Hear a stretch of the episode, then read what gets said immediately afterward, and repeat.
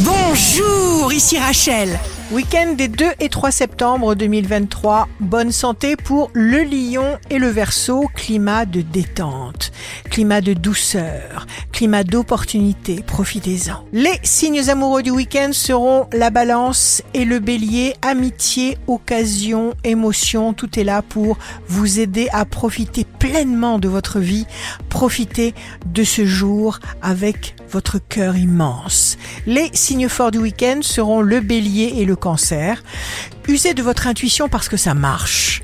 Pour bien évaluer la situation où vous vous trouvez, faites uniquement ce que vous sentez.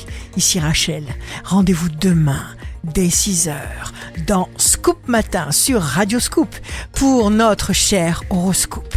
On se quitte avec le Love Astro de ce soir vendredi 1er septembre avec le cancer. Je n'ai tant de chance que parce que tu m'aimes.